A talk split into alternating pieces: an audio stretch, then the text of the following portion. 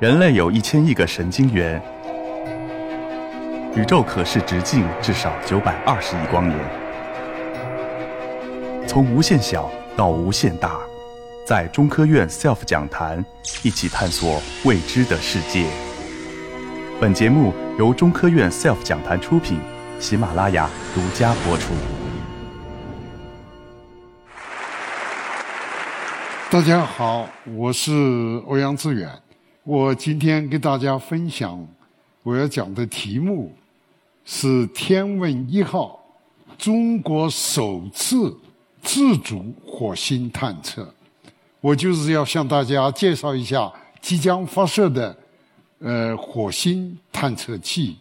我将要分以下五个方面来向大家介绍火星啊。自古以来，人们对他从来就没有什么好印象。各个民族几乎都是咒骂火星，因为火星它是红颜色的，它是代表了血腥，代表了战争，代表了死亡，代表了瘟疫，所以自古以来它就没有一个好名声。真的，它蒙受了不白之冤呐！火星是我们太阳系八大行星当中排列第四，就是按照距太阳的远近来看，最近的是水星，然后是金星、地球、火星，然后才是木星、土星、天王星、海王星。所以火星是我们地球的邻居，就在我们地球边上，比我们稍微远离一点太阳。火星，我们中国古代。认为火星啊，因为有时候在天上看见它忽隐忽现的，给它取了个名字叫萤火，像萤火虫一样的，有时候看得清，有时候看不清。特别是古代非常迷信，假如萤火守心的话，一定是这个朝代的皇帝要死，而且会发生战乱。呃，这个比如说在。呃，公元前一百二十年的时候，刚好是呃萤火守心，就是它有一定的位置。那个时候是最不吉利的一段时期。刚好那一天秦始皇驾崩，而且呢，据说天上还掉下一块陨石，那上面刻了几个字儿：“始皇帝死。”然后地要分掉，就这个意思。所以火星啊，这个都不认为是一个很吉祥的星。天文学家们给火星，呃，给了它一个标志，就像发射出来的箭一样的，就代表着一种战争的意思。结果呢，古罗马对于火星，这就是古罗马对于火星的一种称谓。他们叫它叫 Mars，Mars 就是战争之神，喜欢打仗，呃，喜欢屠杀等等，总之没有什么好结果。在古希腊的时候，也把火星称为什么呢？称为阿瑞斯。阿瑞斯是战争之神，很勇猛，但是很喜欢好战，喜欢屠杀，所以也没有什么好的名声。甚至在北欧也有给他一个称呼，也是战争之神。在古印度，总之吧，在古代各个民族对于火星都是一带有比较咒骂的，是一种是一颗恶星，呃，是坏事儿的这么一个星球。所以火星呢，总之它是代表了一种好斗，它是屠杀，是血腥，是人类灾祸的化身。所以火星蒙受这种不白之冤呐，一直到现在，我们说应该为火星解除它的不白之冤呐。为什么人们会有这么一个坏的印象呢？因为火星你看到它的时候，它是红颜色的。这个为什么火星会有红颜色呢？因为火星的土壤里头、表土里头有一种矿物叫赤铁矿，是红颜色的。是我们古代作画的时候画红色的那个颜料，而这个赤铁矿呢，弥散在整个的火星土壤当中。火星又经常发生沙尘暴、全球性的风暴，结果卷起了这些红色的这些磁铁矿，夹杂在当中，所以显得红血腥一样的。所以人们对火星啊没有好印象，其实真冤枉。火星是一个非常善良的、一个很好的一个天体啊，所以我们应该给它。这个洗刷它的不白之冤呐！关于火星，我刚才说了，是我们八大行星当中排第四的那一个行星，是我们地球的近邻，也是我们地球的好姐妹。火星跟别的七大行星在一起，都是几乎在一个平面上，大家都围绕着太阳。做反时针方向的运行，各自按照各自的轨道。火星在第四个跑道转圈儿，地球在第三个跑道转圈，很有规律，很守秩序，而且一直是这样运行下来的。所以火星来说呢，它是我们地球的非常好的一个姐妹。呃，火星其实跟地球挺像的。它绕着太阳转一圈，比我，因为它转的圈大，要六百七十八天。我们地球转一圈三百六十五天，是我们的一年。它的一年比我们多多了，因为它的圈太大。另外，火星呢，大约只能得到我们地球一半左右的太阳能，因为隔得比较远，所以太阳就没有这么太热了。对于火星来说。火星个儿也比较小，大概只有我们地球的二分之一左右，所以火星的引力也比较小。但是跟地球有一点特别相像的，火星也是歪着自转的，我们地球是歪着自转的。本来大家都是直起来自己反时针方向转，同时又绕着太阳反时针方向公转。八大行星大家都这样的，很有规律的。但是我们的地球因为诞生了一个月亮，被一个小天体撞上了，最后产生了我们的月亮。我们的地球也留下了一个残疾，撞歪了，歪了二十三度半。所以我们现在地球是怎么呢？是歪着自己转，而且同时这么歪着。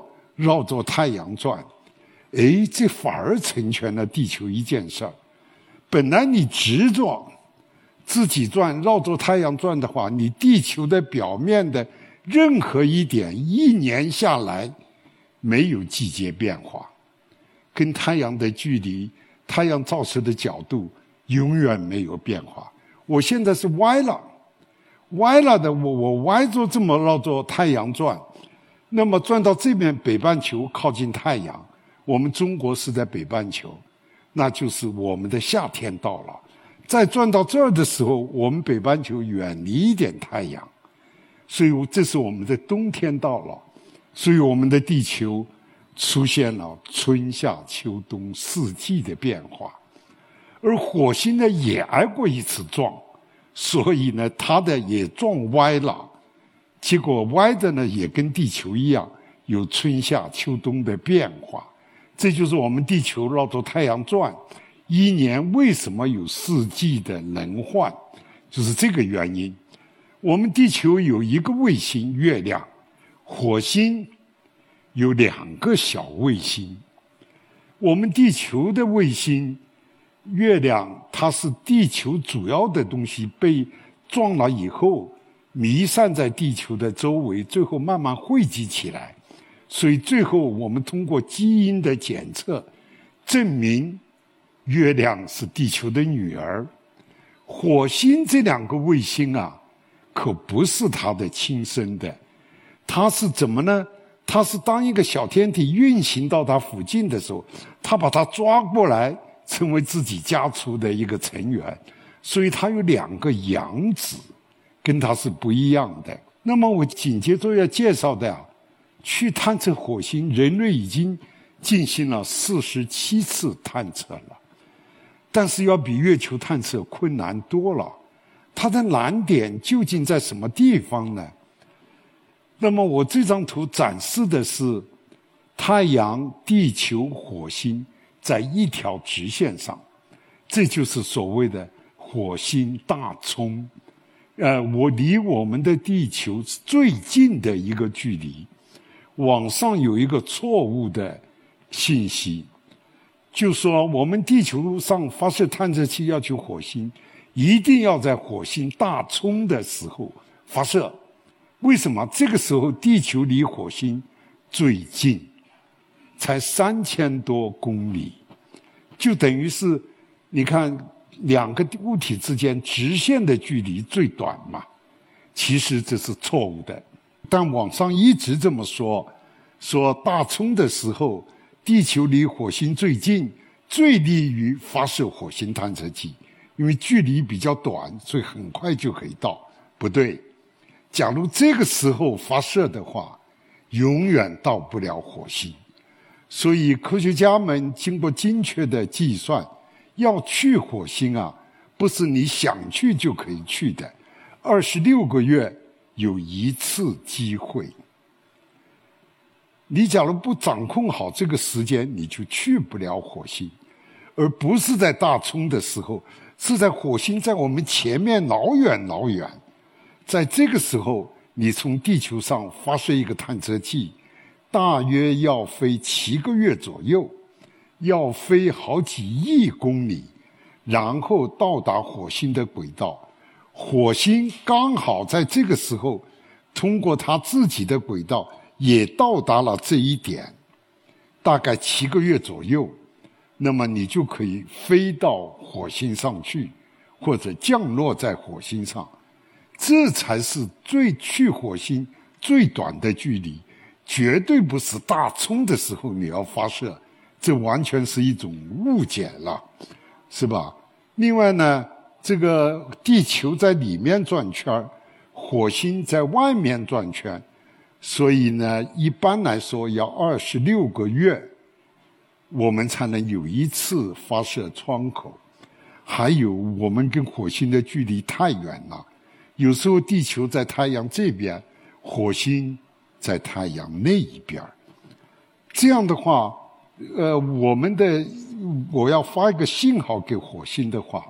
它以光速运行啊，往往都要二十三分钟左右，所以我要给我的探测器指令的话，我必须提前二十多分钟。但一般来说，至少得提前一刻钟，你再发给他，他一刻钟以后收到了，他在执行命令。所以火星探测一个太远了，一个延迟时延比较长。所以会带来很多的困难。第三，火星表面气候变化经常产生沙尘暴，一弥漫起来，你根本看不清火星的表面，也给着陆器的着陆等等造成了很多的困难。所以，人类探测火星统计下来已经进行过四十七次。但是失败的次数很多，一直到今天，累计下来这四十七次，成功了二十四次，刚好一半儿。所以就说要去火星，一般的情况下有一半儿要失败的，所以比月球艰难多了。到底到火星去干什么呢？因为火星是最像地球的，再加上自古以来就有很多传说，尤其是火星上天文学家看到它有很多一条一条的直线，说那是运河，有运河就一定有农业，有农业就一定有耕作的农民，所以说那一定是火星人在种庄稼，所以挖了很多水渠。所以火星是不是有火星人呢？结果也有很多传说，是火星人最后大战地球人。马丁叔叔有很多的大片儿描写火星人，也有很多科普书去讲火星人，所以科学家也觉得火星是最像地球的一个行星了，说不定还真的会有生命呢。所以探测火星的第一个目的，自古以来大家都是火星上有没有生命，它是什么形态的生命，它怎么活动的，这是整个的科学家们。都非常感兴趣的问题。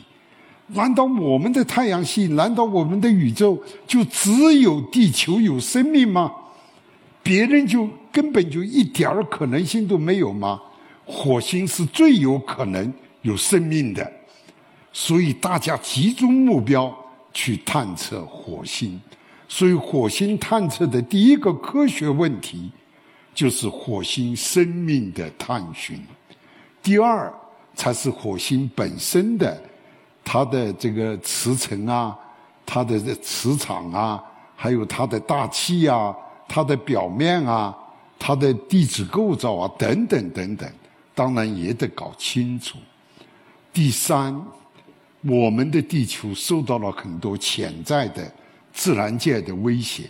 你比如说，六千五百万年以前，一个小天体撞了地球。最后导致了我们地球百分之七十的物种被灭绝了，那就是恐龙灭绝的那一次的灾难。结果呢，恐龙灭绝了，地球上的物种也有一百多万个物种被灭绝了。另外，我们的地球还不时的产生了大面积的火山喷发，甚至巨大的海啸、强烈的地震。总之，我们的地球有很多不安宁的，再加上我们人类的很多错误的行为，导致了我们这个地球也许不适宜于我们生存啊。所以，科学家们想，我们能不能在太阳系里面找另外一个天体？我们慢慢的把它改造，让它变成第二个地球，或者至少我有两个姐妹一样的。天体，最后地球和火星将成为人类命运的共同体的栖息地，这不更好吗？所以火星探测现在是航天的一个重点，是人们最愿意探测的，因为它毕竟是在我们的太阳系里面，离我们还算比较近。我们要探测这些问题。火星生命的探测经历了大概半个来世纪的探测，这半个世纪以来，首先科学家们是想直接探测到底有什么生命在活动，结果上世纪呃七十年代八十年代，主要发射探测器和着陆器探测，最后科学家们大失所望。火星表面没有任何生命活动的迹象。后来说有水就有生命，而且火星上发现它地下有很多水，它表面也有很多的河流、湖泊，现在已经干枯了，甚至出现过海洋。火星曾经有过水体，生命跟水是在一起的，所以就跟踪水来探测生命。最后探测到今天，也没个结果，所以大家期望能够找到我哪怕是最低等的生命，哪怕是细菌，它也是生命啊，是值得珍惜的呀。所以在上世纪七十年代、八十年代直接探测生命，最后没有获得什么结果。你看后来火星的探测拍了很多照片。这是火星的河道，现在已经干枯了。你看这些河道都可以看出来支流和主流。另外，火星的北半球曾经是一个巨大的海洋，现在只剩下一个海底的海盆地了。另外，火星也积累了很多年的照片。那么这是同一个地方。那么先拍的那一张很清楚，这是一个陡岩陡坡。第二张照片里面显出来，这陡坡突然塌方了，紧接着里面涌出水来了。那证明火星的水是在地下。那么，所以后来提出来一个说法：火星的水都转入了地下，所以我们要找生命，可能要到地下去找生命。后来，探测器又去探测地下的水的分布。我们中国这一次的天问一号，我们有一台仪器，而且我们就要探测整个的全火星的地下水的分布，它的河道，它的一共有多少水，我们都要进行探测的。这几十年以来，科学家们研究火星，证明火星曾经有过。很深的水覆盖了火星，大概平均下来有一百米深的水，而这些水现在一滴都没有了。火星当然比较冷，离太阳比较远，所以它没有看不到液态水，是吧？要看到的最多有一点冰，而且年平均温度很低，零下六十度。而只有夏天的几天，在赤道，温度可以高于零度，达到十几度，所以大概也有很深的水。现在的水都不在表面了。所以，另外曾经南北极的两块地方，曾经都发育过海洋，所以大家觉得跟着水探测生命也没有希望了。后来又有一个新发现。发现火星的大气里面，火星的大气是以二氧化碳为主的，百分之九十五是二氧化碳。那么后来发现了也有少量的氧气、少量的水蒸气。后来发现了火星的大气里面有甲烷的气体，甲烷是什么？就是我们的煤气，呃，就是天然气啊。这这个这个天然气啊，一般都是生命活动产生的。我们人类也会排出甲烷，稻田里面也会排出甲烷。那我能能不能跟踪甲烷去探测生命？最后，呃，这是根据了解它的水蒸气的分布以及甲烷的分布，甲烷的分布只有十亿分之几，很很少很少。所以科学家们还要抓住这一点，一直在探测。后来探测到，哎呀，探测下来以后也没有一个结果，不能说明我们发现了生命的征兆。这是甲烷的探测，特别是好奇号火星车，它装备了非常先进的仪器，专门去探测火星上的有机化合物，最后也没有得出很好的结果来。但是后来怎么办呢？这个后来想了一个办法，能不能去做火星掉下来的石头？我们叫火星陨石，能不能够根据甲烷的看看？因为甲烷在自然界它可以没有生命产生，可以自然界合成的，也可以在高温下合成的，当然也有生物体排泄出来的甲烷，最后形成的甲烷。这个我们在仪器上。完全可以把它区分开来，但是现在没有办法去做，所以我们准备下一步，根据陨石里面，结果呢，我们人类一共得到了大概四五十块从火星掉到地球上来的石头，而根据这些石头里面，在电子显显微镜底下观测，你比如说八四年发现的这南极找到的一块陨石，发现这里面啊。哎，有些很多小虫子，这是不是细菌啊？结果美国人说这是细菌，欧洲的科学家说不是，这是污染。呃，这个就是原来的，炒到今天也还是没个结果。这就是这些细菌的横截面。另外，在火星陨石里面还发现了很多奇奇奇怪怪形状的一些东西，比如说这像油炸面包圈一样的，是不是也是细菌呢？也不知道。另外呢，我们中国在南极找到了一万两千四百多块天上掉下来的石头，其中这两块是火星掉下来的。我们中国的科学家也去研究这里面有没有生命的这个信息呢，最后也证明没有。但是我们中国科学家另外做了一件事情，呃，这个二零一一年掉在摩洛哥沙漠里头的有一块陨石，中国科学家把它买回来，做这里面的碳的颗粒，这都是纳米级、微米级的碳颗粒，在电子显微镜下发现，然后分析它的碳的同位素，最后得出来一个惊天动地的结论。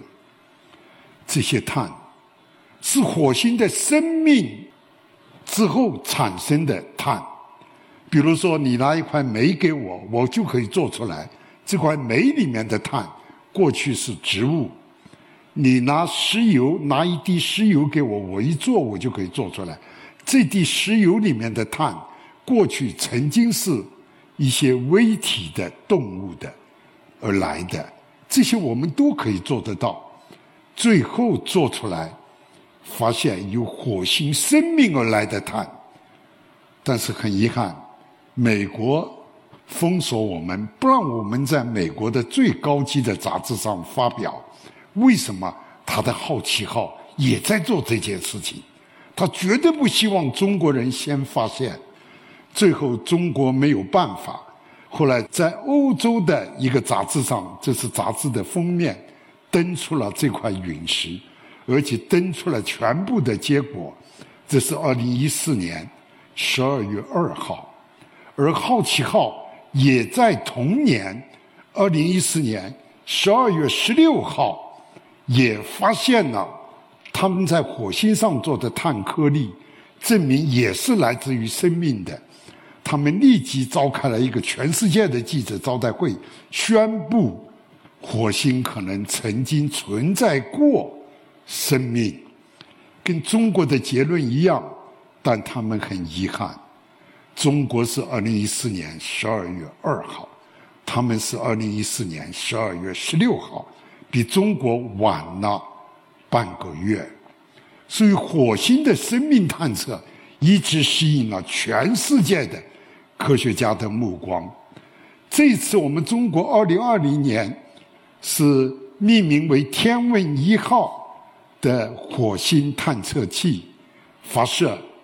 这个其实呢，我们中国曾经做过一次火星探测，这是新华社制作的，当时是在二零一一年向全世界公布了中国首个火星探测发射。